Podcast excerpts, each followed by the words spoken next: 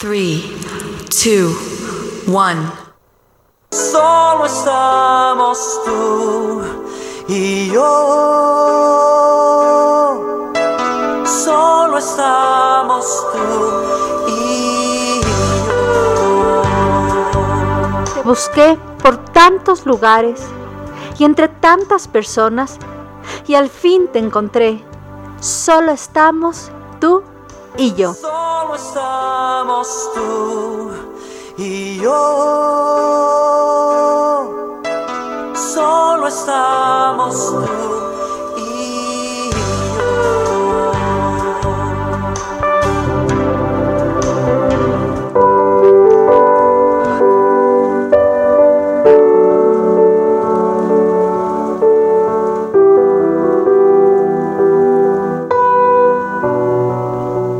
Ponlo en la canasta.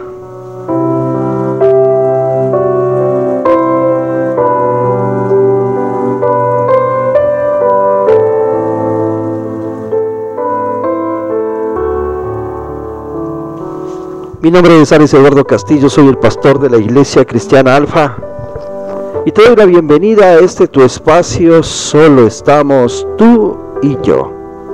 Un espacio de intimidad con nuestro Dios. Quiero invitarte a que levantes una oración conmigo y le digas, amado Dios, sé que nada es coincidencia en nuestra vida. Por eso, independientemente de cuál sea mi problema y que no logro resolver, yo confío en tu amoroso corazón que siempre está dispuesto para oír mi oración. Siempre estás presente cuando mis miedos y preocupaciones aparecen. Por eso los pongo en el canasto en tus manos poderosas, porque sé que usarás todas las circunstancias para bien y para mostrar tu gloria. En el nombre de Cristo Jesús, hoy te oramos.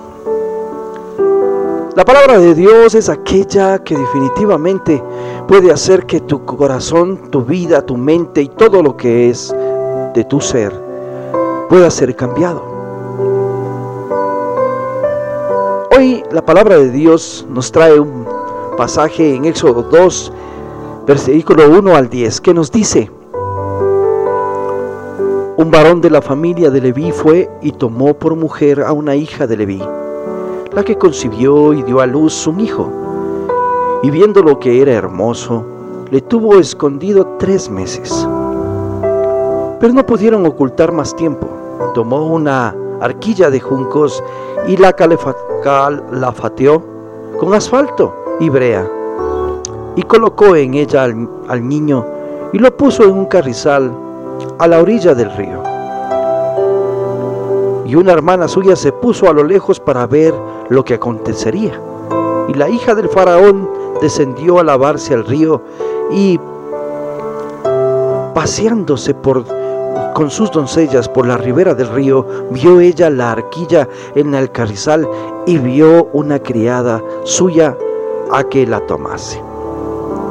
Y cuando la abrió, vio al niño y aquí que el niño lloraba. Y teniendo compasión de él, dijo, de los niños de los hebreos es este. Entonces su hermana dijo a la hija del faraón, iré a llamar una nodriza de las hebreas para que te críe este niño. Y la hija del faraón respondió, ve. Entonces fue la cría, la doncella, y llamó a la madre del niño, la cual dijo la, hija del faraón, lleva a este niño y críamelo, y yo le, yo te pagaré. Y la mujer tomó al niño y lo crió. Y cuando el niño creció, ella lo trajo a la hija del faraón, la cual lo prodigió. Y le puso su nombre Moisés, diciendo, porque de las aguas lo saqué. Los planes de Dios son perfectos, por eso nada se sale del control. Hará que todo coordine de tal forma para cumplir los propósitos con cada uno de nosotros. En este relato de hoy vemos la mano de Dios moviéndose sobrenaturalmente sobre la vida de Moisés.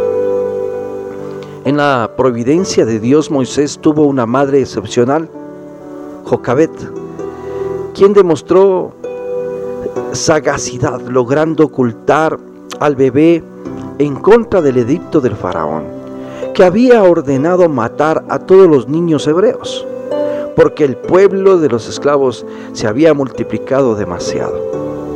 Aunque se enfrentó a, una, un gran dilema, hace lo imposible por agradar a Dios. Y también hace lo imposible por apagar el llanto de su niño por tres meses para que no lo descubran en su afán de proteger la vida de su hijo. Hizo realmente algo muy riesgoso. Lo acostó en un carrizal impermeabilizado con brea para que no, lo, eh, le entrara el agua y lo dejó en la orilla del río. Se desprendió con dolor de esa criatura que amaba y lo colocó literalmente en las manos de Dios al dejarlo en la canasta a la ribera. Dejarlo ir era entregar todas sus esperanzas y los sueños que tenía de él. Pero puso su confianza en el único que podía salvarlo, su poderoso Dios. ¿Hemos entregado a nuestros hijos sin reserva en manos de Dios? Siempre queremos guardarlos de la muerte espiritual. Por eso, en la medida que depende de nosotros, debemos enseñarles desde niños el temor a Dios. Pero si se sale de nuestras manos, ¿cuánto confiamos en nuestra oración por ellos? Será oída y que Dios dará la respuesta en el tiempo preciso. Necesitamos fe para creer en Dios. No se olvida de nuestra familia y debe descansar en sus promesas como la del Salmo 102, 28. Los hijos de tus siervos habitarán seguros y su descendencia será establecida delante de ti. soltemos a nuestros hijos en sus poderosas manos y Él cumplirá sus propósitos en ellos. Y si no somos, y si no son nuestros hijos, somos otros asuntos que nos podemos que podemos resolver. Cuanto estamos dispuestos a ponerlos en la canasta y entregarlos a Dios sin mirar cuáles son nuestros miedos, podemos soltarlos. Pongámoslo en la canasta. Apartémonos y observemos lo que va a suceder cuando confiamos todos en y ponemos todos nuestras preocupaciones al Dios Altísimo veremos con su gran poder cómo se mueve a nuestro favor. Recuerda el Salmo 56.3 dice, en el día que temo, yo en ti confío. Quiero invitarte a que escuches este mensaje